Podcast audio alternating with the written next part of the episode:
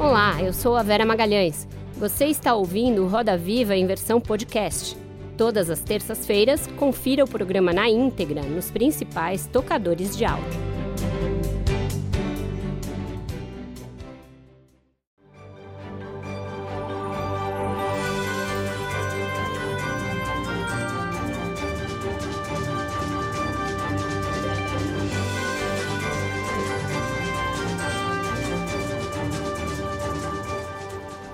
Boa noite. Sejam bem-vindos ao Roda Viva. Estamos no ar para todo o Brasil, pela TV Cultura e emissoras afiliadas, e conectados ao mundo pelo UOL e também pelo YouTube, Twitter e Facebook. Oito anos antes da pandemia do novo coronavírus, o nosso entrevistado desta noite já cravava. A questão não era dizer se haveria uma nova pandemia, mas quando. Isso porque a maneira como nós, seres humanos, nos relacionamos com o meio ambiente propicia cada vez mais o transbordamento, fenômeno pelo qual um vírus passa de seu reservatório animal natural, que pode ser um roedor, um morcego ou um macaco, e contamina a sua primeira vítima humana. O resto é o que nós temos visto ao redor do mundo há pouco mais de um ano e como nos prevenir para enfrentar futuras pandemias que certamente virão e evitar que elas tenham o efeito de parar o mundo como essa teve? Esta é uma das questões que vamos debater nesta noite com um dos mais respeitados divulgadores científicos do mundo, autor do best-seller Contágio, David Quammen. Autor de 15 livros, ele também escreve para jornais e revistas como New York Times, National Geographic, Rolling Stone e The New Yorker. Ganhou o prêmio literário da Academia Americana de Artes e Letras e venceu três vezes o National Magazine Award, administrado pela Universidade de Colômbia. O segredo de seu trabalho, que resultou, entre outros, no best-seller O Contágio, está em percorrer vários países e conversar com cientistas que podem antecipar situações como a provocada pelo coronavírus. Para entrevistar o David Quammen, nós convidamos Carlos Orsi, editor-chefe da revista Questão de Ciência, Luísa Caires, editora de ciência do Jornal da USP, Mariana Peixoto, repórter do jornal O Estado de Minas, Reinaldo José Lopes, colunista de ciência da Folha de São Paulo, e Ricardo Alexino, jornalista científico e professor da Escola de Comunicações e Artes da USP. Contamos ainda com os desenhos em tempo real do nosso Paulo Caruso. Boa noite, David. Obrigada por ter aceitado o nosso convite para estar conosco aqui nesta noite. Obrigado, Vera. Thank you very much for inviting me. I'm glad to be having this opportunity to speak with all of you. Obrigada. David, você, como eu disse, previu que isso ia acontecer, só não disse quando, isso que nós estamos vivendo. Mas eu queria saber, você tendo escrito o seu livro, tendo estado em vários lugares do mundo, visto de perto como esses vírus é, se espalham, você imaginava que um vírus seria capaz de parar o mundo por um ano? Nos seus, nas suas previsões mais sombrias, você imaginava isso que nós vivemos? E como foi para você não poder estar em loco, em campo, nos lugares onde o vírus surgiu primeiro, por exemplo, na província de Wuhan, pelo fato de o mundo ter se fechado e ter cada um tido que fazer a sua própria quarentena? Well, as you mentioned, uh, when I published Spillover eight years ago, I uh, I predicted that there would be a next pandemic caused by a virus coming out of a wild animal, not because I was prophetic, but because I had been listening to the scientists who study this area, and they had been predicting it with a great deal of accuracy. A new virus coming out of a wild animal, very possibly out of a bat. What kind of a virus? Very possibly either a, an influenza or a coronavirus where somewhere where humans come in contact with wild animals, such as in or near a wet market, where, oh, perhaps in China. All of that was in the book. So that when this began to unfold in January, I was not surprised by those aspects. What surprised me, and you mentioned this too, is the fact that governments would be so unready to cope with it and that it would succeed in shutting down economies all over the world affecting so many people, killing so many people without adequate political and public health response. That was the surprising part. Por favor, Mariana. Boa noite, David. Um prazer voltar a falar com o senhor. Eu o entrevistei em maio. Naquele momento, o, o, contágio ainda não existia enquanto o livro aqui no Brasil. Ele estava sendo lançado ainda em capítulos. Naquele momento, eu acho que só o primeiro capítulo havia sido lançado. E o senhor, naquele momento, também falou comigo. Preparar-se para uma pandemia é caro, mas não se preparar nos custa ainda mais. Mesmo Donald Trump e Jair Bolsonaro irão reconhecer essa lição. Eu acho que essa previsão o senhor não acertou. Eu queria saber é, qual é o tamanho da culpa dos nossos governantes diante da pandemia. Well, first of all, it's very good to talk with you again. Yeah, nice to see you again. And uh, um, the size of the responsibility, the size of the guilt um, for certain political leaders, including your president and my president, I think is very, very great. They have not paid adequate attention to how severe this is, how many people it's infecting, how many people are are being caused terrible disease, how many are dying, how many are losing jobs, losing income, losing livelihoods. It has had this terrible impact, and that wasn't necessary. Spillovers occur. Spillovers threaten pandemics, but it's possible to stop spillovers or limit spillovers before they turn into pandemics. And in some places that was done fairly well. But in Brazil, in the United States, in a few other places, uh, for a variety of reasons, including political leadership, uh, it has been terribly ineffective, I'm sorry to say. Certo, Carlos, por favor. David, obrigado por, por estar conosco é, é, esta noite. É, o seu livro, é, é, você diz muito claramente que uma das causas da, dos, dos, contágios, né, dos, dos derramamentos de, de, de, doenças vindas de animais, é a constante invasão de novas paisagens e espaços do planeta Terra pela espécie humana. Nós vamos devastando, entrando em contato com animais, desequilibrando a natureza, etc. É, você acha que é, é é, possível, é, no estágio atual da, da, civilização, da economia mundial, é, parar com isso? A gente é, parar de, de, ocupar novas, novas paisagens e, e, tentar controlar os danos, evitar que, que, no, que novos, novos é, patógenos surjam dessa maneira? Well, it's a good question and a difficult one. There are 8 billion of us humans on this planet, and we are hungry, we are smart, we are ambitious. We are greedy for resources. We want to bring all forms of the natural world to us for our own use. We want to bring energy. We want to bring timber. We want to bring fossil fuels. We want to bring wild animals as meat. And in doing that, we bring viruses closer to ourselves because, and this is what not everyone realizes, all wild animals carry viruses, carry unique viruses. We live in a world of viruses. That's the nature of the world we live in. Many thousands and thousands and thousands of viruses are out there living in creatures in our rich, diverse ecosystems. And as we invade those rich, diverse ecosystems and disrupt them, we offer those viruses an opportunity to infect us. They tumble into us. They don't seek us out. They don't bear us any ill will, but they fall into us. They spill into us, and then they do what every creature does, which is try to replicate themselves and succeed in Darwinian terms. So, yes, it's it's the disruption of diverse ecosystems, including, of course, the Amazon, the great treasure of Brazil, treasure of the world, I recognize that most of the Amazon is Brazilian sovereignty, but the whole world cares about and needs the Amazon. Can we do anything? Yes, we can think about the choices that we make. How much we consume, how many children we have, if we have children, all of those choices that we make, how much we travel, how much fossil fuel we burn. All of those choices affect the size of our footprint on the natural world and therefore the likelihood of bringing new viruses into the human population. Certo, Reinaldo, por favor. David, boa noite. É um prazer falar com você de novo. Também conversamos no começo deste ano por telefone. É, já que você mencionou a, a Amazônia, É, na cabeça das pessoas com o coronavírus e também no caso da gripe aviária, da SARS anteriormente, as pessoas pensam muito apenas na China como esse grande hotspot de, de novos vírus.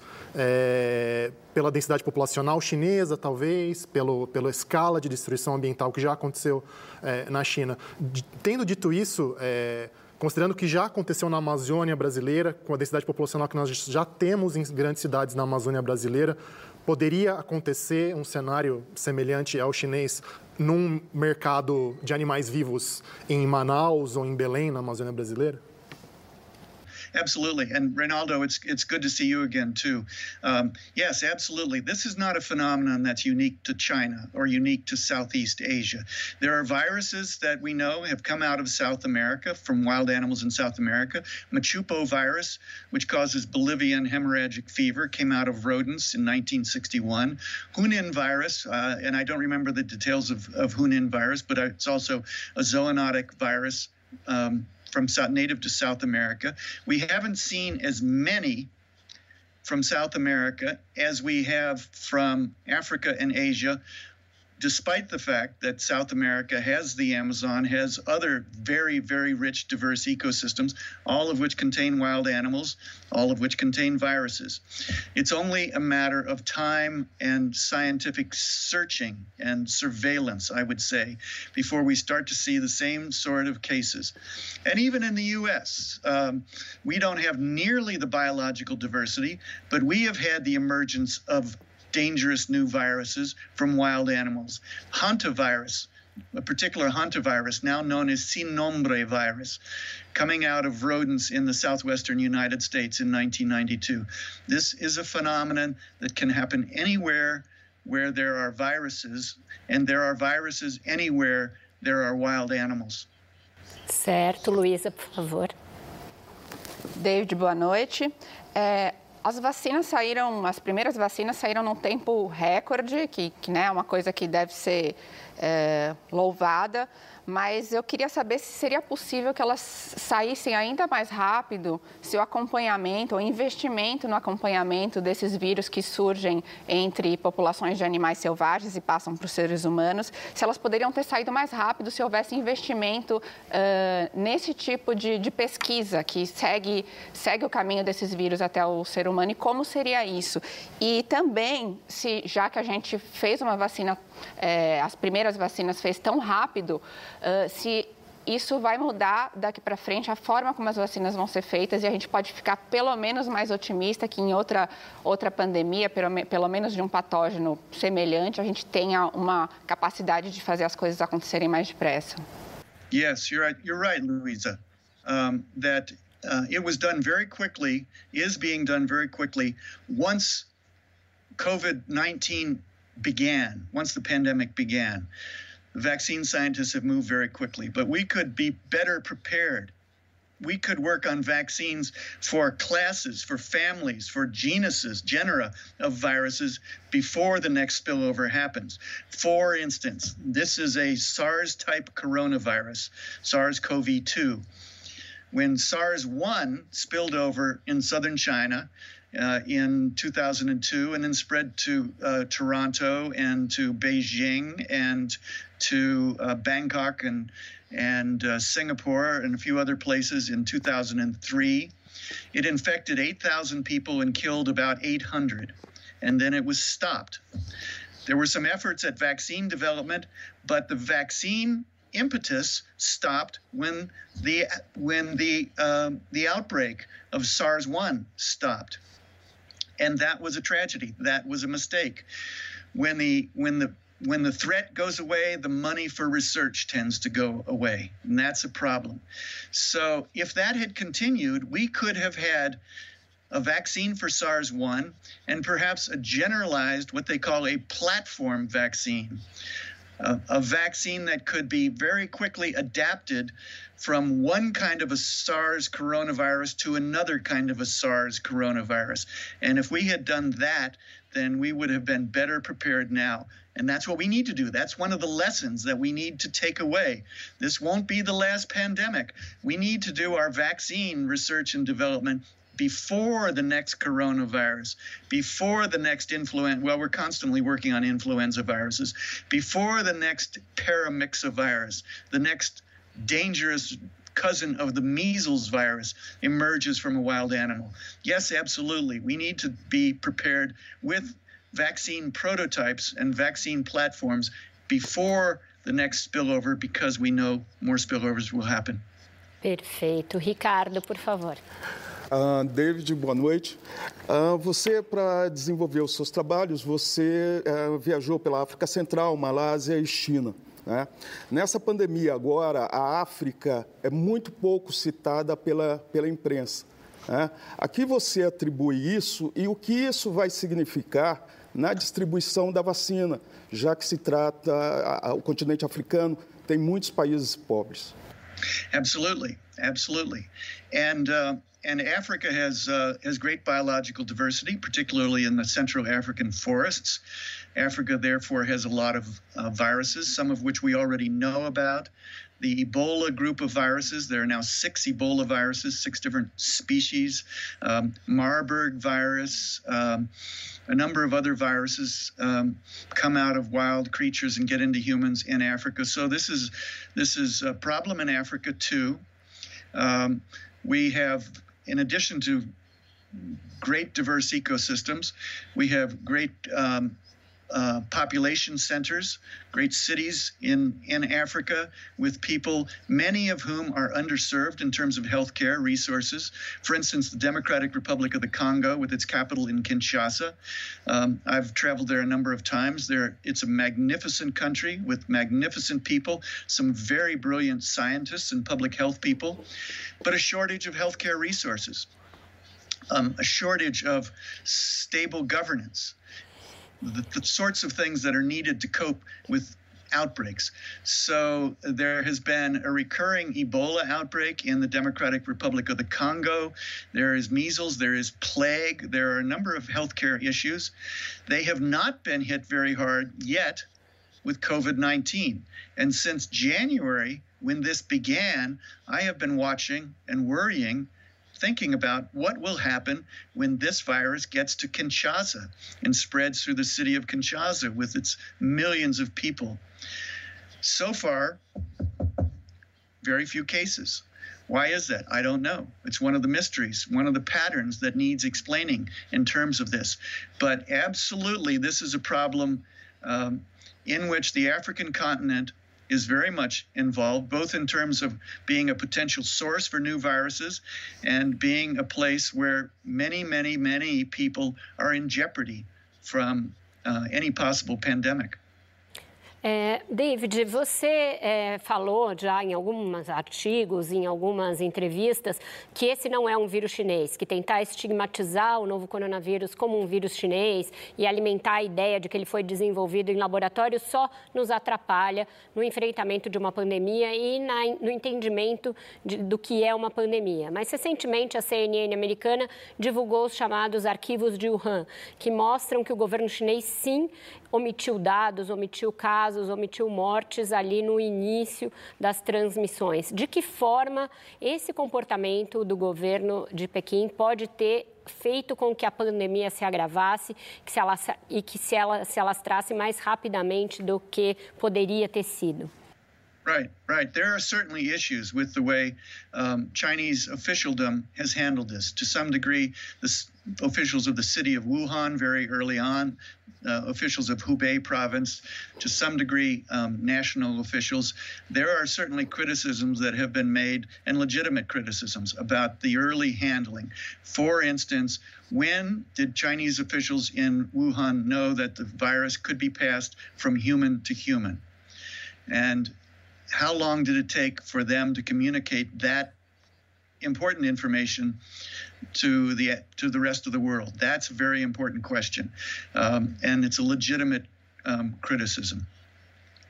Uh, in terms of um, delivering a, uh, a clear, um, transparent, and consistent message to their own people and to the world. China has been faulted, but um, the United States has been faulted too. Uh, we have had very confusing messages coming from um, officialdom. We have people like Dr. Anthony Fauci, Tony Fauci, Dr. Deborah Birx, who are delivering scientific um, information clearly, but on the political side, it has been terrible in my country. Um, so there is a lot of and and terrible in other countries too. But I'm not I'm not the person to to judge to say much about the political leadership in in other countries, including your country. I mean, I've already said a little bit, and that's probably enough. Um, those are there are issues that affect the populations of your country, of my country, of the individual countries of China, uh, also affect the world what we need is coordinated global response to a pandemic like this that involves um, open transfer of scientific information instantly, of public health information, of public health resources moving from one country to another, moving from one hotspot to another. Um, we have a lot of work to do to get ready for the next one. And, um, and criticizing how this one is handled is an important part of that and a legitimate part of that. Certo, Mariana. Falando com o senhor, já emendando na, na, resposta do senhor, o senhor fala numa resposta mundial coordenada, né? Quem o senhor acha, que organização o senhor acha que deveria lidar né, com as medidas é, sanitárias quando finalmente a pandemia tiver terminado? E também queria perguntar ao senhor, o senhor tem uma previsão temporal, a questão de tempo mesmo, o que, que o senhor acha, até quando vai essa uh, pandemia? Um, two questions, two interesting questions, Mariana. First of all, in terms of what organization um, should lead uh, world reaction, well, we already have the World Health Organization, and this is the sort of thing that the World Health Organization, the WHO, was created to do it's it's itself far from a perfect organization. Um, it needs to be strengthened. It needs to be made more transparent. It needs to be made less political. And yet, the individual countries uh, contribute to it, and uh, it has um, it has only the power that it is given by the individual countries, essentially. And so, um, so that's a problem. How do we deal with that? I don't know. I'm not a policy person. I'm more a science explainer person. But I think it's it's inevitable that we have to start with the World or Health Organization. We have to strengthen it. We have to improve it. Um, and we have to keep countries um, members of it. Now, you know, Donald Trump has announced that the U.S. is pulling out of the World Health Organization. I don't know if that's been finalized, but of course, um, um, we're getting rid of Donald Trump. So um, President Biden will uh, keep us in the World Health Organization, and we will keep paying our fair share, I hope, uh, and help um, to strengthen and improve the World Health Organization and improve the connectivity. It's not the only um, international agreement or the international coordinating body. There's also the Global Outbreak Alert and Response Network, GOARN, uh, that um, can be bolstered. International agreements and uh, communications networks like that are important, and we need to make them stronger and as as integrated uh, and unified as possible. Um, the second question that you asked, oh, how long, I believe you asked, how long will we be in this COVID 19? Um, in the US now, I reckon we're in the third wave of cases. Um, in Brazil, I know you have uh, more than 6 million cases, more than 175,000 deaths. It's been terrible there in Brazil, terrible in the US, terrible in India, terrible in a particularly terrible in a, a few other places. Um, I am afraid that the roller coaster will continue to go up and down for a period of time. Uh, people, um, there will be surges where cases pile up. People suffer terribly, people die, and there are shutdowns shutdowns of economies, shutdowns of businesses, shutdowns of schools, and that will help but that will all come at a cost. People will get tired of that. Children need to be in school. I, I recognize how difficult and how, how, how costly shutdowns are. So the shutdowns will be opened back up until we have not just vaccines available, but vaccines widely in use, widely given, we will continue, I think, to have this roller coaster. And the problem we face, face with vaccines is that even when we have millions and millions, hundreds of millions of doses that have been produced quickly, we still need to persuade people that it is safe, wise, to the benefit of themselves, their children, and their communities to take those vaccines, to get those vaccines. And I don't know what the public opinion is in Brazil right now. I know what it is in Italy. I know what it is in the US. And there, there are large fractions of the population who say, I won't take a vaccine. That's really a problem. And if that problem isn't solved, then COVID will continue to go around and around and around, and we will le- lose tens of thousands, hundreds of thousands of people every year for who knows how long to COVID 19 until people have become either naturally immune or immune by vaccination. And I don't think we'll ever be entirely rid of the COVID 19 virus. I think it will be with us forever now as an endemic um, disease, just the way measles is. And measles still kills thousands of people every year, although we've had a vaccine since the 1950s. Luísa. Eu acho que todo mundo tem uma curiosidade para saber por que, que a SARS não virou uma pandemia global é, como a de agora. Se a gente está falando de um, de um, agente causador que é mais ou menos parecido, transmissão aérea também se deu mais ou menos na mesma região, na Ásia. É, se, se isso tá, tem a ver com um fator mais biológico mesmo daquele vírus, ou sociais e políticos, ou simplesmente é, é uma questão de sorte que não tivemos a mesma nesse caso? Yes, um, an interesting question. I think the answer is that there are biological factors and political factors, and luck is always a part of it, but I don't think that was about luck. Some people say, um, oh, SARS 1, the original SARS, it disappeared or it burned out, and it only killed 774 people.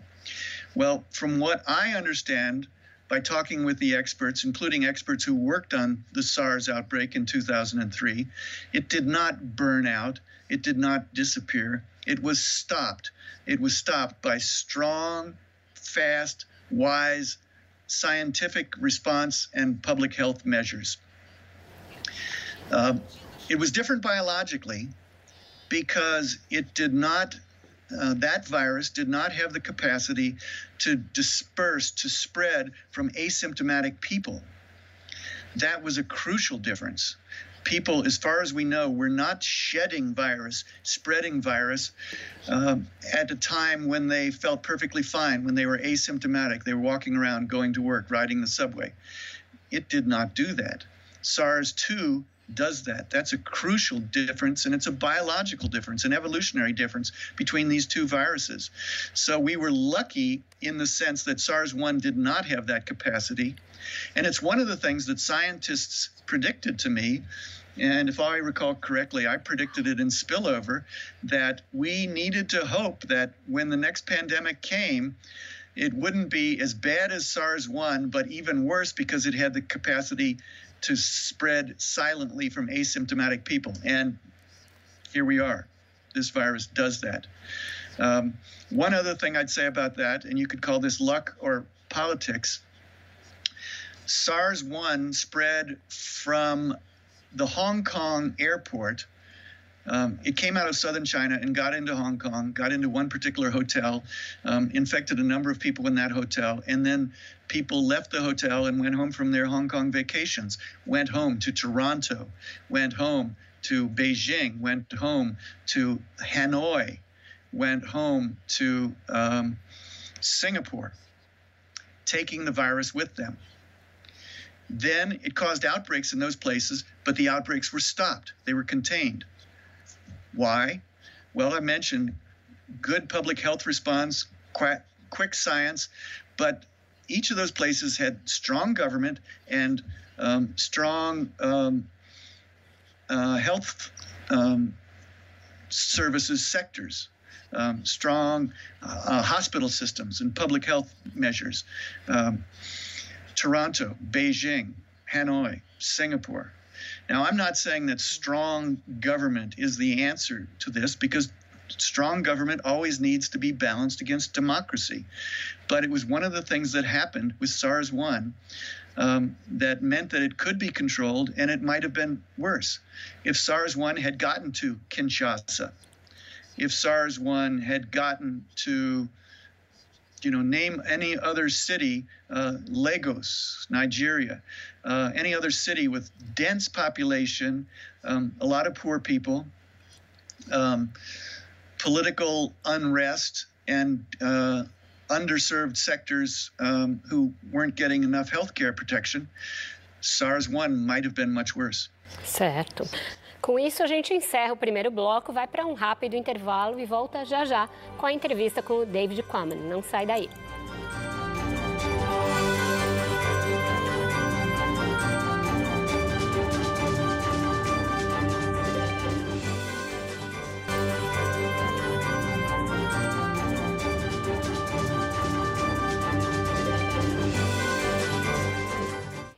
De volta com a entrevista com o escritor e jornalista David Coman e a pergunta agora é do Carlos Orsi. Carlos, por favor. David, é, em Contágio, no seu livro, você relata como a resposta de certas populações na, na África ao, ao ebola é, é, muda dependendo da forma como a doença é interpretada culturalmente. Né? Se ela é vista como uma maldição que foi lançada por uma pessoa em outra, por uma, uma família em outra, isso acaba levando atos de vingança, etc. Mas se ela é vista como algo impessoal, que, que atinge a todos de forma imparcial, entram em, em, ação tradições que envolvem, inclusive, o isolamento das pessoas doentes, ou cuidado para pessoas já recuperadas, etc. Hum. Aqui, né, no, no mundo ocidental, a nossa compreensão da causa da, da doença é, é, é unânime, né? É, é, um vírus que se espalhou, etc. Mas as nossas respostas parecem, às vezes, ser tão é, irracionais e desorganizadas como a, a de, de, grupos onde existe toda essa, essa divisão cultural, essa certa confusão. É, ao que você atribui é, essa, essa confusão que nos atinge, já que a gente, pelo menos em tese, somos consensuais quanto ao que causa a doença? Yes. Well, you're you're absolutely right, Carlos. That uh, um, that our responses to these viruses, uh, no matter what country we live in, are influenced by emotion, and politics and our sense of affiliation with different groups and, and exclusion from or rejection of other groups. Um, it's not just the rural peoples of Africa with their traditional religions who might believe in, um, in different kinds of, of magic that uh, that might give them an expl- explanation that they think applies to an Ebola outbreak in their village. Who gets sick who doesn't? Is this a matter of grudges? Is this a matter of someone putting a spell on someone else? It's not just um, traditional religion. Um, it's not just uh, other forms of more conventional, uh, globalized religion. Um, it is human nature uh, I think, um, to oh, to bring our frustrations, um, to bring our fears, to bring our paranoias, to bring our confusions to any large, terrible event, including a viral pandemic. So, for instance, in my country, this is how sad it is. All right? When I put on a mask, when I put on a mask to protect myself and to protect my family and to protect my friends and people who are standing in line at the post office from the virus possibly coming out of my mouth, it's like a political act. This is a terrible thing that's happened in my country in the last eight or nine months. Wearing a mask is perceived as a political act. If you wear a mask, it means you're a Democrat. If you say, I won't wear a mask, it means you're a Republican. You believe in rugged individualism. You care about your own personal rights more than you care about community health. And I'm not saying that. Um, that this is all that the pandemic is the fault of Republicans or Donald Trump. I'm not saying that. I'm saying it is a tragedy that a public health measure like masking that has very good science behind it should become like a political flag. Don't you think so? Yes. I know You all were wearing masks as you sat down at the desk. I have not been wearing a mask because I'm alone in my office. I don't go out hardly at all. When I go out, I go out alone and take a walk. Uh, I'm here with my wife. But these are helpful. This should not be a flag of politics. It should be it should be a flag that shows all of us care about one another, protecting ourselves and protecting our communities from the spread of the virus. David, é uma coisa que acho que está diretamente ligada a essa pergunta que você acabou de responder do Carlos e até da sua experiência como escritor sobre temas científicos, como divulgador de ciência. Parece que o problema, num caso como esse, da, da politização do uso de máscaras ou da pandemia como um todo, não tem a ver exatamente com o nível de informação das pessoas. Algumas pesquisas mostram que, uh, independentemente do nível de informação, se a orientação política vai para um lado, a pessoa tende a torcer as evidências uh, por causa disso. Se apenas trazer informação de qualidade não é suficiente, que outras estratégias para você, como escritor, uh, que trabalha com, com temas de ciência, a gente pode tentar usar para desviar apenas da, da, da, questão de trazer mais informação, sendo que a informação está disponível, mas as pessoas uh, continuam a distorcê-lo? Yes, you're, you're absolutely right. Um, and there is there is an avalanche of information. There are scientific journal papers being published every day, and I spend much of my time reading them. These scientific journal papers. My desk is covered with them. I can hardly, I can't keep up.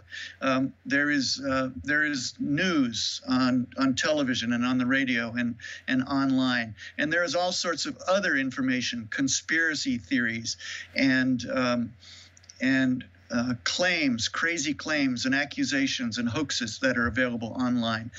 People have difficulty sorting real information from false information, reliable information from just what someone is saying on on on a, a blog post. How do we solve that problem? I don't know. This is this is not just a problem of pandemic disease. It's a problem of of our societies um, in the age of uh, of the internet, and um, and possibly it it's not caused merely by the internet. Possibly it began um, before that. Um, I don't have a solution for that huge problem. But I can say one thing that I believe very deeply, and that is it has to begin with educating our children, educating our children in science. Um, there has to be science taught well, clearly in the public schools to to not just to high school students, but to younger children um, children, by the time they're 10, 11, or 12, they're curious about the world. They're curious about animals. They're curious about why is the sky blue? Um, and that curiosity is an invitation to teaching them, helping them learn science real science. And if children, as they go through school, learn a bit of science and learn the critical thinking that's part of science, being able to say, okay, here's a claim. Is it supported by evidence? How strongly is it supported? Is it just a hypothesis? Has it been proven? That sort of thinking, which is possible even at the age of 10, 11, and 12, that sort of thinking is what can deliver to our societies better, more intelligent citizens able to make better choices among the sources of information that come at them like fire hoses. Ricardo, por favor. David, desde a domesticação dos animais, isso no período né, neolítico, né, há 8 mil anos antes de Cristo, ah, começaram aí as transmissões ah, entre animais vertebrados e seres humanos. Né? No caso, por exemplo, passando pela Idade Média, nós tivemos aí adensamento, também formação ah, de cidades né, em torno dos castelos, ah, que vai gerar aí também, possibilitar a peste bubônica. Ah, hoje nós temos um adensamento ah, populacional principalmente em países pobres também, né? um grande, cidades que, que têm grandes complicações, ah, como falta de saneamento básico e desma, é, desmatamento. No caso, por exemplo, ah, você acha que ah, no futuro os vírus eles vão continuar sendo mais potentes frente a essas condições? Well, Ricardo, these conditions are certainly part of um, what has made the circulation of viruses much more of a problem. You're right about that, and it goes back. Um, it goes back. Uh, again, you're right um, to early human history, the point when we started living together in groups, uh, not just groups of dozens of people traveling the landscape as a band of hunter gatherers or settling in a tiny hamlet somewhere, but settling together along rivers and planting crops that would support people over time and establishing towns of more than 500 people and cities of thousands of people. At the point when we were living together in groups of more than about 500. Uh, we reached a point where viruses such as the measles virus could circulate in us repeatedly and not die out. So, uh, if you've got a town of a thousand people, measles virus comes in, it makes um, uh, of those thousand, maybe it makes 700 people sick and it kills 200 people. And that leaves 300 people who happen to have some resistance to it, um, or the virus continues to circulate in them. Then more individuals are born. Those babies are susceptible. If you've got a lot of people together, the virus can stay in that population and circulate. That's part of what is new about civilization. When we civilized ourselves, when we settled down into towns and cities, we offered viruses the opportunity to circulate in us endlessly and become endemic human infections the way measles did, the way smallpox did, the way a number, the way bubonic plague uh, would come in um, um, with uh, with rodents carrying um, carrying lice on them that transmitted the, the plague bacillus, not a virus but a form of bacteria. Um, it was settlement in cities that made this much more of a problem. And now that we live in huge cities of tens of millions of people, um, it is a terrible problem. But it's also a terrible problem because we ride around on airplanes, and a, and a virus, as I've mentioned, can travel from Hong Kong to Toronto in, oh, I think it's about 16 or 17 hours. Um, so it can circle the world in a day. Um, this is um, a problem of a level of severity that our distant ancestors did not have to face. David, você num artigo recente no New York Times é, previu ali, na verdade fez uma simulação, né, é, de um SARS-CoV-3 chegando a um fazendeiro em Ruanda e iniciando uma nova pandemia. Aqui nessa entrevista você disse que nós vamos lidar com a atual pandemia como num ritmo de montanha-russa. É, você acha que a gente pode chegar a ter um cenário de concomitância de pandemias com diferentes tipos de vírus é, ocorrendo, portanto, simultaneamente? Um, yes, uh, Vera, certainly. Um, there will be a danger of simultaneous uh, pandemics. We face that danger right now. There could be a, an influenza pandemic um, coming this year during the, the, the northern winter. Um, here in the U.S., people are concerned that influenza season is upon us and people might start um, having a combination of influenza and COVID 19. And if it happens to be a bad influenza this year, um, highly transmissible and fairly, um, fairly pathogenic, then that could vastly increase the number of cases, uh, severe cases, and deaths from the combination of COVID 19 and influenza.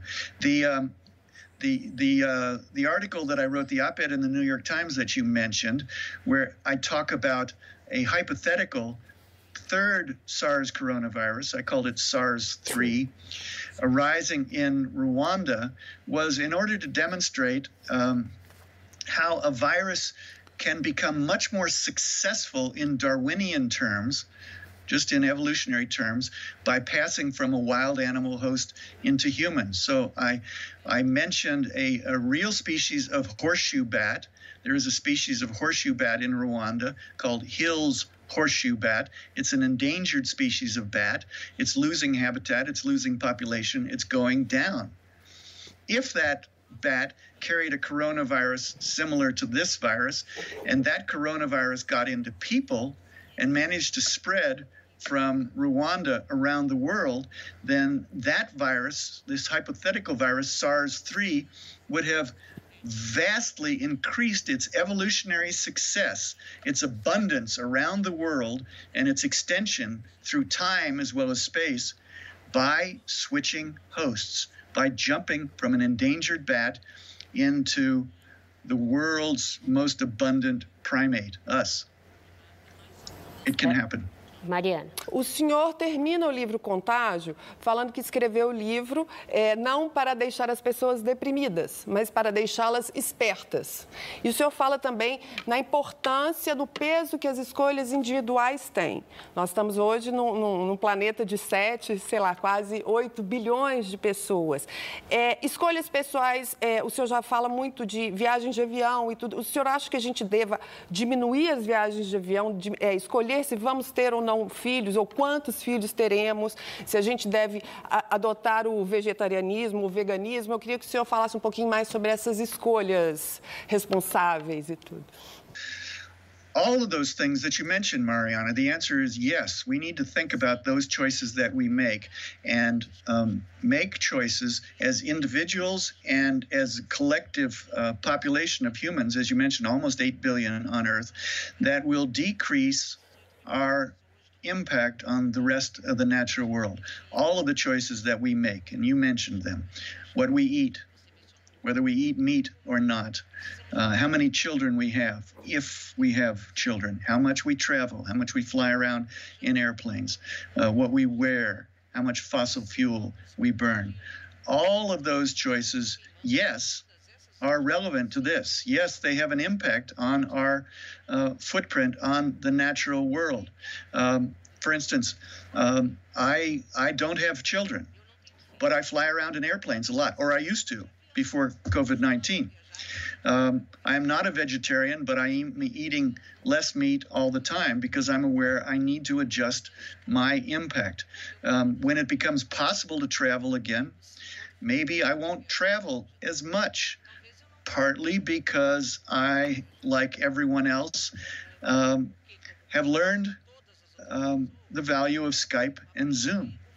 And I can do more of my interviews by Skype and Zoom. I'm already doing that. I haven't traveled since since March 2nd.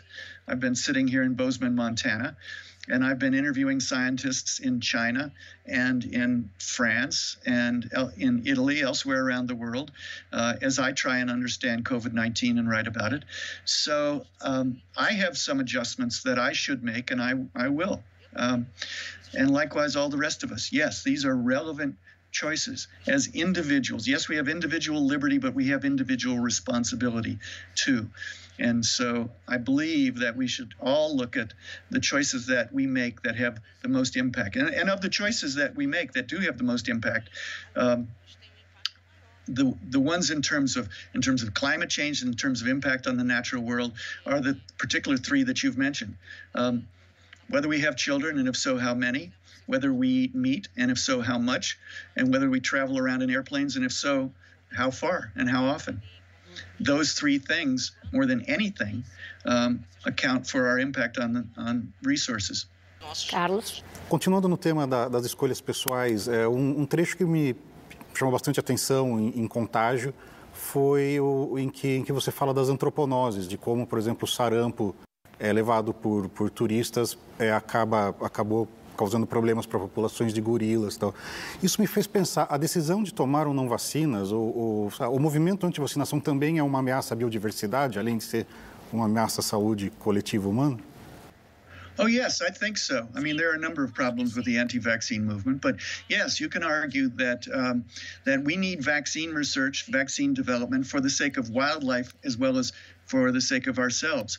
The mountain gorillas uh, uh, in eastern Central Africa are um, a very endangered uh, population. They're not a full species, but they're a subspecies of, of eastern gorilla. And um, tourists love to go visit them, climb up the uh, um, the Virunga volcanoes in Rwanda and, and Uganda and visit the mountain gorillas. Um, but if tourists go up there and they're coughing and sneezing and they're carrying COVID 19 or they're carrying um, influenza, they're carrying some sort of a respiratory ailment, it is very possible for them to pass that to gorillas, and the gorillas might be even more susceptible to it than humans are, and um, that could cause um, terrible losses in in a very uh, endangered population of wildlife. Um, we've seen that. Um, the COVID 19 virus is being passed to mink on mink farms in Europe, particularly the Netherlands and a, and a, few other countries, and that thousands of mink are being culled or being killed. Now, those mink are being raised for their fur anyway, so they were destined to die, sadly. Uh, but it shows the, um, the the direction can be reversed. Anthroponosis. Um, is the other term for it. But anyway, um, viruses or other pathogens passing from humans into uh, non human animals. It's very possible. Um, and it can cause, in some cases, losses of biological diversity. Vaccines are a way of dealing with that, yes. Certo, com isso nós fechamos o nosso segundo bloco desse Roda Viva. Vamos para mais um breve intervalo e voltamos em alguns minutos.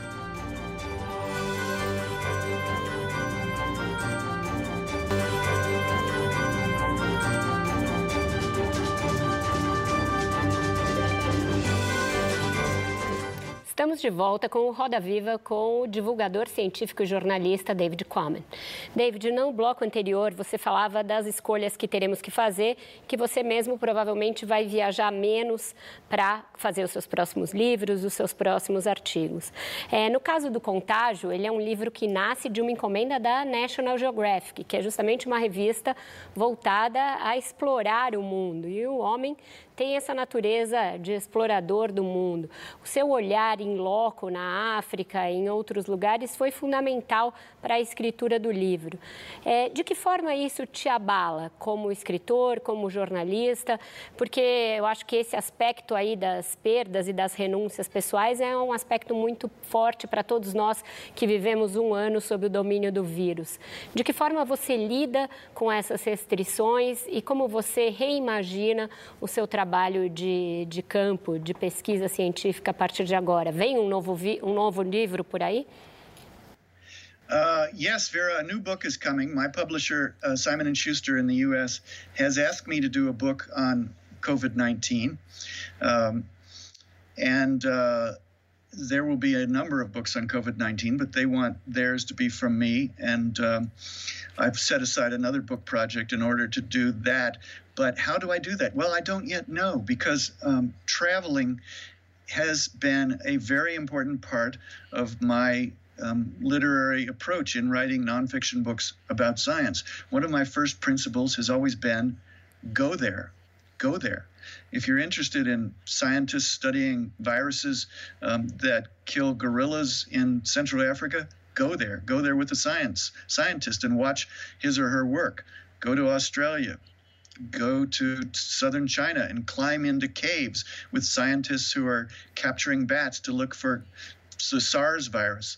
So I did all that while I was researching um, spillover. Now I have to figure out how to do a book on COVID 19. As I mentioned, I haven't traveled, I haven't been on an airplane since March 2nd. Um, I've barely been in a car. I, I haven't been more than 50 miles away from my house since March 2nd. Uh, I've been talking to scientists by Skype and Zoom, but I need more than that. I need the texture of scientific research. I need the stories from the field. I need the climbing into caves with scientists looking for bats, um, climbing on rooftops in Bangladesh, to, to trap giant fruit bats and look for uh, a virus called Nipah. Um, going into um, the Congo rainforest with scientists setting up camp and looking for gorillas who might be carrying antibodies to Ebola virus. All of that is part of the storytelling in Spillover and the similar storytelling in most of my books. How will I do that with COVID 19? Well, um, the answer, I think, is that I have to be patient. I have to do a lot of research, reading, and interviewing before I can travel at all. And then when I can travel, I'll get on a plane for Wuhan, China. And if they let me in, um, uh, spend time, I hope, in the field with scientists, um, from the Wuhan Institute of Virology. Um, I hope to go to Singapore and the Republic of Korea and back to Italy to learn more about the experience there. Possibly also Brazil. I love Brazil, and I've spent time in the Amazon and elsewhere in Brazil researching books in the past. So maybe I come back to Brazil. Whatever I do, I will need some of that, but I will also judge myself more strictly in terms of how much fossil fuel I burn riding airplanes around the world, because all of that contributes um, ultimately to the causes of more spillovers. Luiz. É, David, no, no, seu livro Contágio, você conta que há algumas décadas a OMS fez uma grande campanha para a erradicação da, da malária e que, na verdade, foi um fiasco, até atrapalhou em alguns aspectos. É, qual que seria, então, a melhor maneira de abordar essas doenças que têm como que tem vetores, principalmente mosquitos aqui no Brasil? Uh, a gente tem sofre bastante com a questão da, da dengue, tivemos a zika recentemente. Tem alguma solução para abordar essas doenças? Well, um, you're right that uh... some of these diseases that are carried by vectors, uh, such as mosquitoes, are more complicated, more difficult to deal with, even than simpler zoonotic diseases where you just have a virus that spills over from a rodent or a bat and gets into humans. And the ecological aspect of it is simpler. And all of this is about ecology and evolutionary biology. Infectious disease is all about ecology and evolutionary biology. So, with malaria in particular, you have a very, very complex disease. Um, some people don't realize that malaria is not caused by a virus, it's caused by um, a single celled parasitic creature that belongs to the protist group, uh, the Plasmodium um, creature that has an extremely complex life cycle. Part of its life cycle um, happens in humans in different organs of the human body. Part of its life cycle happens in mosquitoes and it transmits back and forth from humans to mosquitoes and back to humans. Um, yellow fever, which you have in Brazil, is uh, is caused by a virus transmitted by mosquitoes. Likewise, Zika, a virus transmitted by mosquitoes. Um, it's hard to get rid of the very last mosquito. And if you did ever get rid of the very last mosquito, you would probably have to do it with poisons and measures so punishing to your ecosystems that you would lose a lot of other biological diversity. So scientists and public health officials have realized that you you can't deal with these diseases by getting rid of the last mosquito. You can con- control the the uh, the density and the and the um, the distribution of mosquito populations. You can help people. Um, you can um, you can create anti-malarial medicines. There is no anti-malarial vaccine because it's such a complex disease. Um, there are, of course, yellow fever vaccines. Um, so, yellow fever, as difficult a disease as it is, um, can be dealt with to some extent by vaccine. Dengue, another difficult disease that that a lot of people pay no attention to, but that kills um, probably in the millions, I'm sure, of people around the world. A lot of people in Brazil. Um, difficult diseases to deal with. The more complex the ecology and evolutionary biology, the more complex the problem is, and and therefore. Um, uh, the more complex the solution must be. Um, Oh. Ecology and evolutionary biology are necessary, as well as uh, public health and political organizing, to deal with those, uh, and uh, and those efforts are underway. Agora sim, Ricardo, por favor. David, o virologista e professor emérito do Colorado State, Charles Kalish, ele disse para o New York Times que você anda por aí, fala com cientistas, reafirma suas impressões e diz que você realmente entende. Você atualmente assim faz a mediação entre cientistas e o público. Né? Como você vê a divulgação científica ah, por parte do jornalismo na, na atualidade? Uh, my friend uh, Dr. Charlie Kalischer was very kind when he said that about me. He is a he is a uh, an eminent senior um, uh, world class virologist um, who I got to know in the course of asking him about his work, going to visit him, talking to him about his work, and, um, and then eventually writing about it. Um, when I write about science, I write for the general public, I write for the general reader. I try and make science not just clear, but fascinating, entertaining, exciting, narrative. Um, I, I, tell detective stories about the scientists who, who study emerging diseases and all these other uh, questions. But I'm always looking over my shoulder to the people who do the science, to people like uh, Charlie Calisher and the other wonderful scientists who've been my sources, um, and holding myself to a standard, trying to hold myself to a standard that um, that they will approve of. I want my work not just to be entertaining, not just to be clear, but to be absolutely accurate insofar as possible. And I think of that as as the role, not just my role, but the role of any of um, any of us who are in this particular guild of writers, explaining science to the general public. We go back and forth between the scientists and the general readers, and our job is to make science lively, to make science human, but also to make it accurate. Part of the way you do that is by necessarily reducing precision without sacrificing accuracy.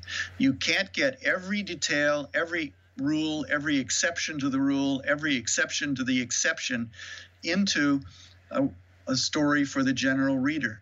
But what you do put in must be absolutely accurate. The quotations that you put in must be real quotations and not quotations that you have created from your memory.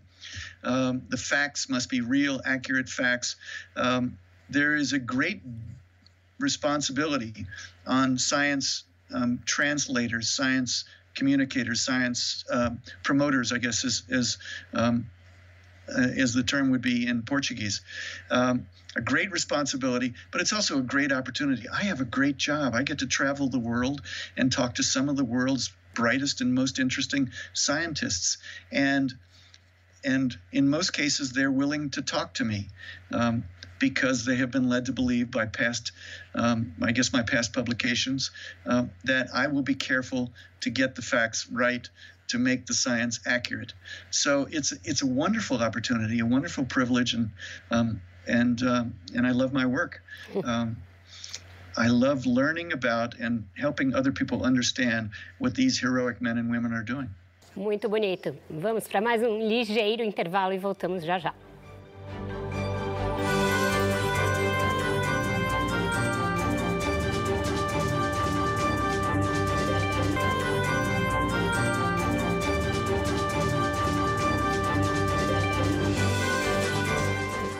Estamos de volta para o quarto bloco da entrevista com o David Quammen e a pergunta agora é do Reinaldo José Lopes.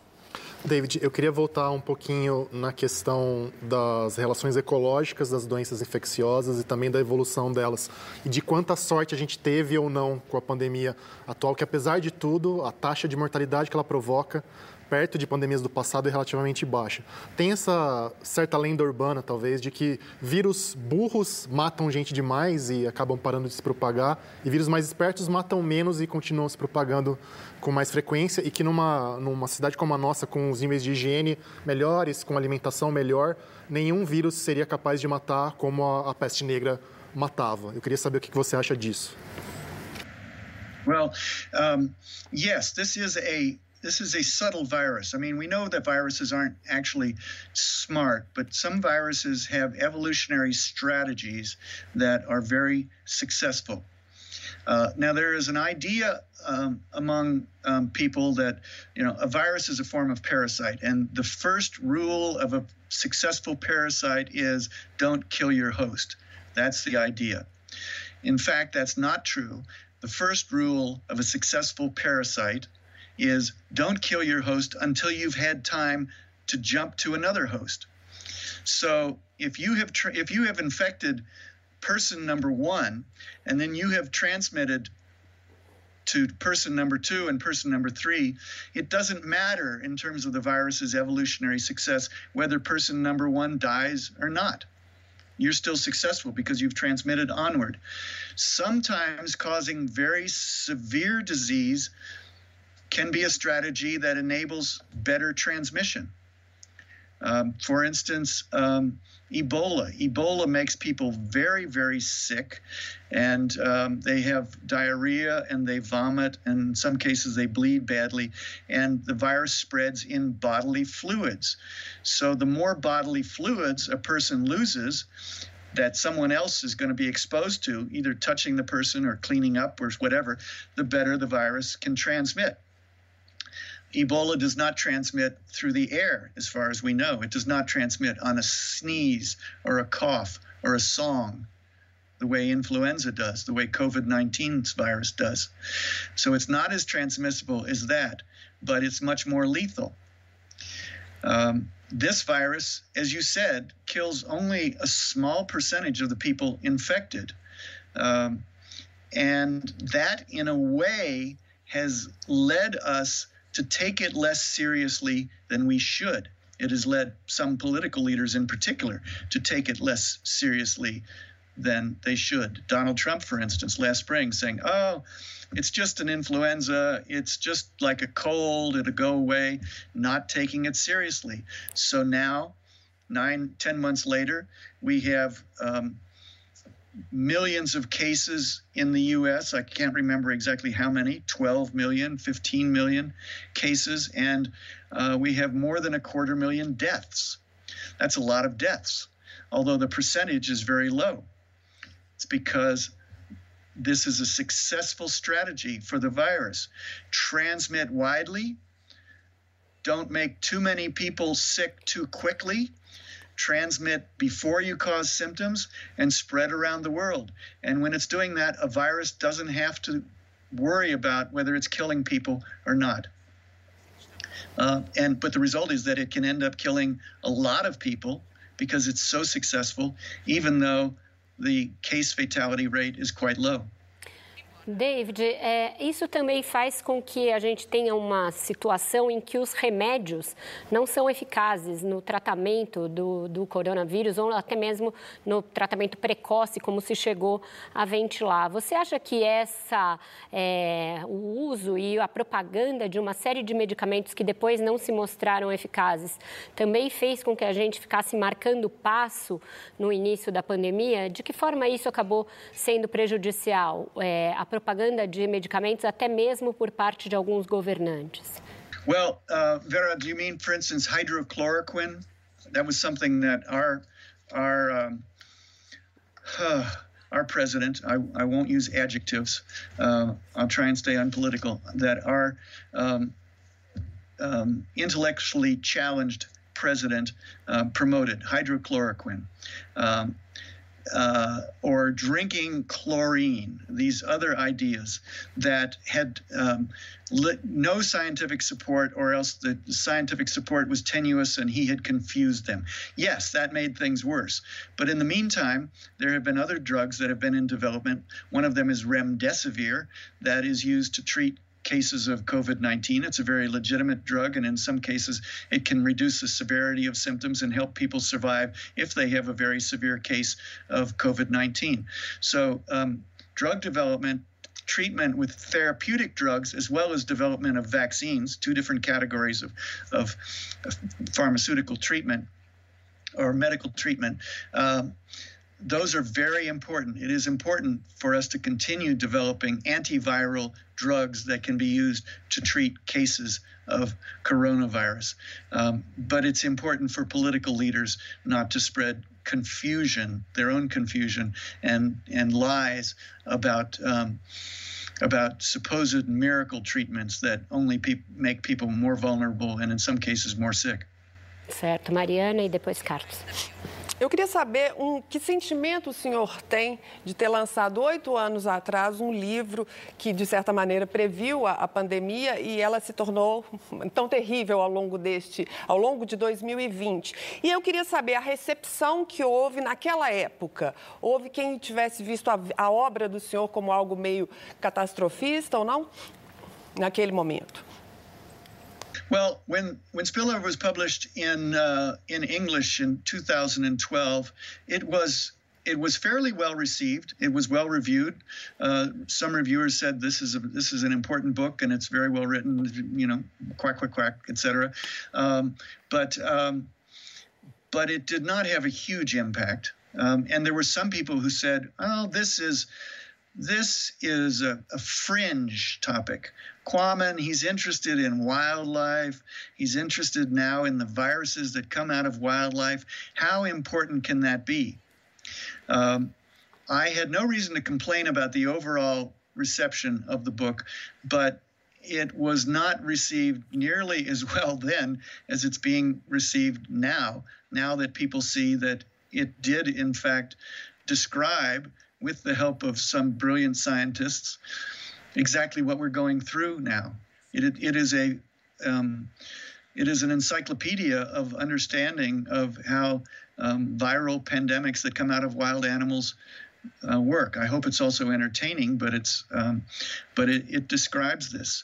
Um, my feelings about that are uh, now that it's so relevant. Um, people say, "How does it feel to be prophetic?"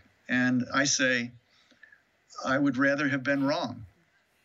Um, and my second answer is it was not me who was prophetic. It was the scientists that I that I listened to, um, and whose ideas I put together eight years ago. So they were the ones who were prophet- prophetic. Um, now I'm glad that the book is useful. I'm glad that the book is helping people understand now what we are going through. É, David, numa resposta anterior, você disse que você escreve histórias de detetive sobre ciência, sobre cientistas. Você também já escreveu, que a gente poderia chamar de histórias de detetive, de detetive, histórias de obras ficcionais, né? Teve até um conto adaptado para o cinema. É, em termos de, da, da, da, da, arte, da escrita, da forma, do, do, do, do trabalho, da inspiração, etc., você gosta mais de escrever jornalismo do que ficção? É, quais são as sensações? É, em que uma coisa é diferente da outra? Claro, jornalismo envolve fatos, ficção você inventa, mas na, na hora da escrita, no prazer de escrever, qual é a diferença? Well, I loved writing fiction when I was young. I started as a novelist. My first book was published, my first novel was published 50 years ago, um, this autumn. Um, so I started as a young man writing fiction, and I wrote four books of fiction, um, three three novels, and one book of short stories, and then I. Uh, and then I turned to nonfiction. And the reason I turned to nonfiction was because um, I discovered that I had a, I'd always had a deep interest in the natural world, had a um, had a fascination with biology, had an increasing fascination with ecology and evolutionary biology, um, and um, I discovered that nonfiction could be as artful as fiction. I discovered that a really an artful um, nonfiction book could be a better book, just in literary terms, than a mediocre novel. I hoped I hadn't been writing mediocre novels, but um, I was doing the best that I could. But uh, I sort of um, discovered that I could be, I thought, more useful to the world, more useful to readers by writing about science in an artful and literary way, and yet always accurately, um, then I could be writing novels. I even I even published two two spy novels, two espionage novels, but I haven't written any fiction since 1988. Now I consider myself a nonfiction um, writer, a journalist, and an author. But I'd like to think that I'm still an artist. I'd like to think that a book like Spillover or my most recent, The Tangled Tree, I'd like to think of those as, as literary art as well as science, scientific explaining. Perfeito, e fica então aí o desafio às editoras brasileiras para lançarem os romances policiais do David Quammen. A gente vai para um breve intervalo e volta já já para o último bloco.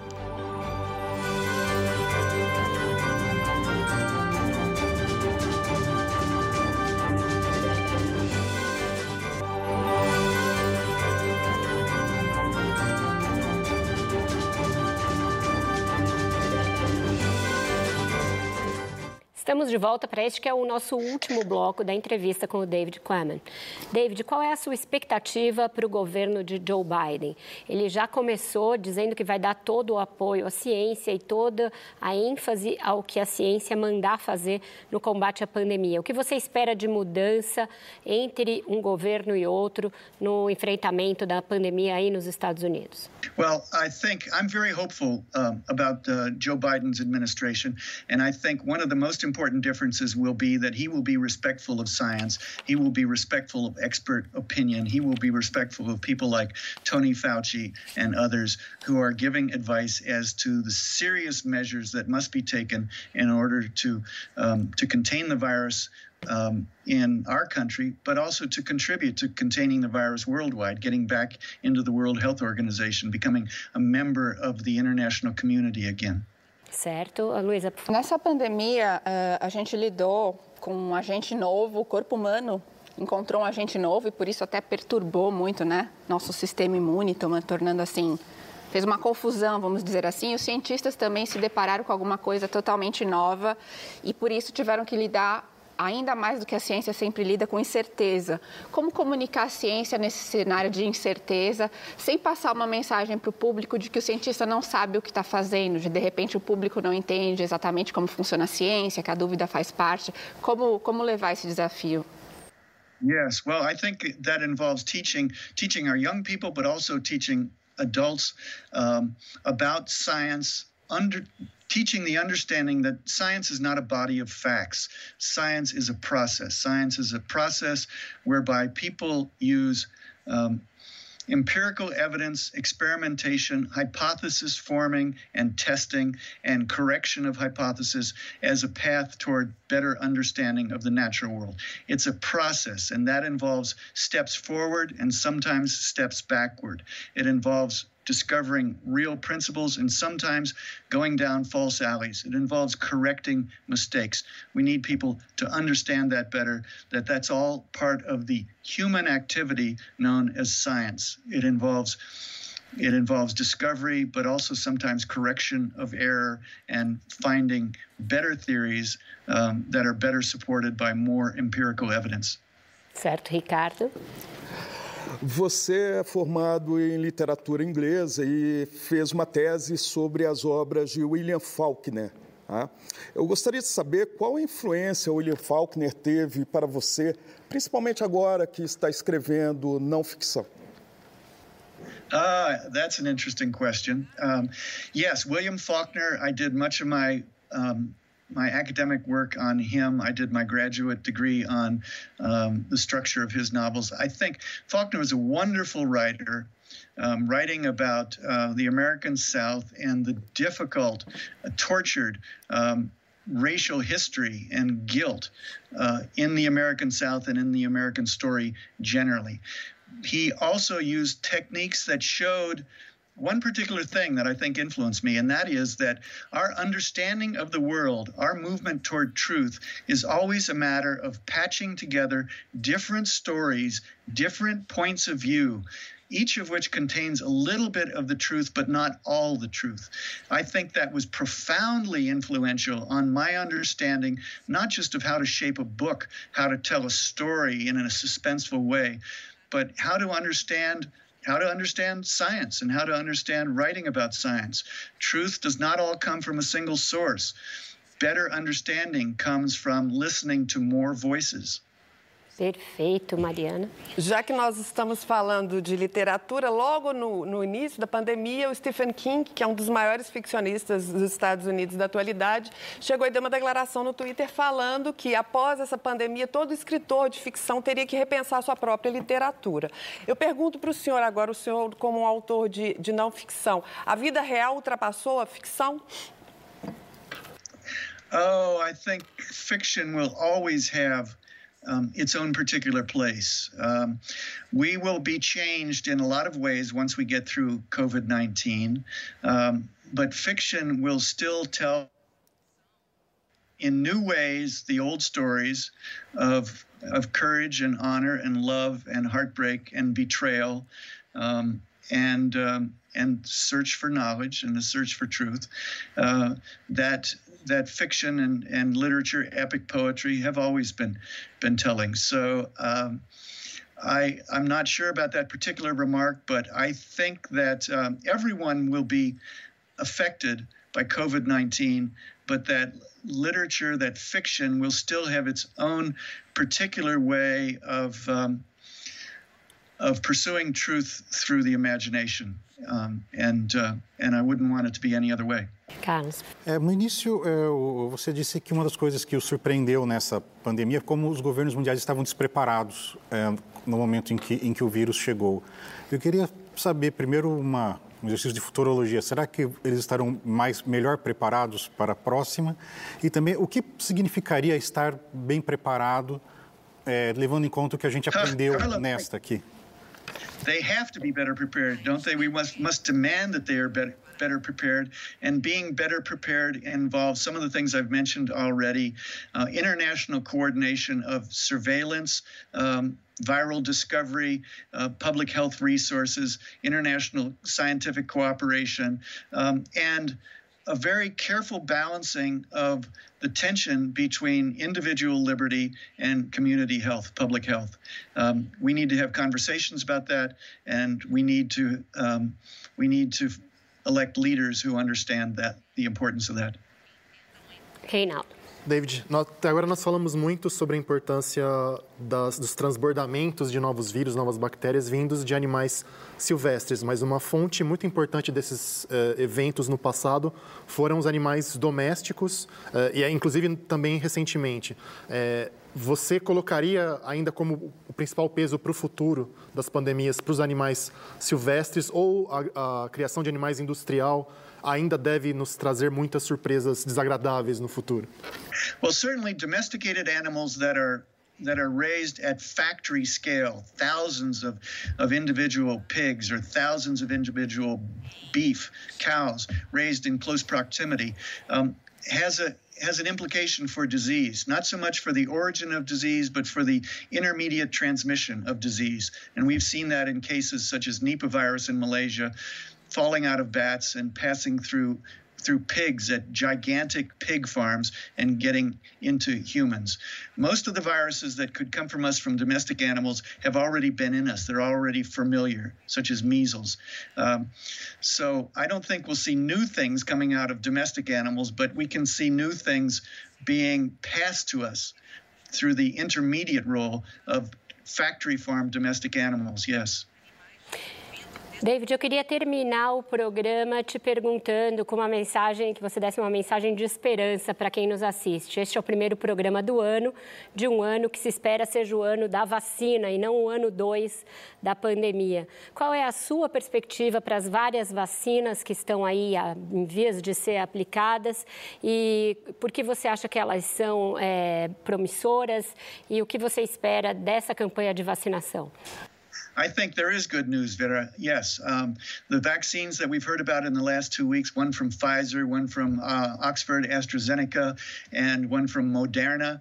Um, I think that those all three sound to be very promising, that they will be um, vastly helpful.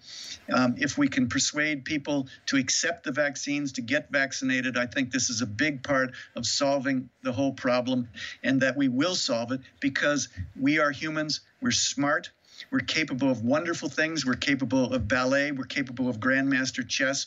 We're capable of Major League Baseball and, uh, and Premier League uh, football. We're capable of these wonderful things. We're also capable of solving this problem, and we will. E com essa mensagem, o nosso programa chega ao fim. Eu agradeço imensamente ao David Quammen pela entrevista e também ao Carlos Orsi, à Luísa Caires, à Mariana Peixoto, ao Reinaldo José Lopes, ao Ricardo Alexino e ao nosso Paulo Caruso. Agradeço sobretudo a você pela sua audiência neste ano novo que se espera seja o ano da cura. Se a pandemia trouxe algumas consequências positivas para a humanidade, e eventos assim sempre trazem, um deles deles, certamente, foi jogar luz sobre a importância da ciência e do trabalho antes menos valorizado do jornalismo científico. Ao longo de 2020, neste programa inaugural de 2021, o Roda Viva tem a honra de contar no centro e na bancada com importantes nomes da ciência e da divulgação científica, que ajudam a combater a desinformação e a decifrar notícias que muitas vezes parecem ficção científica, mas são a realidade com que temos de viver. Fiquem bem seguros e até a próxima segunda-feira, às 10 da noite, com mais um Roda Viva inédito. Até lá!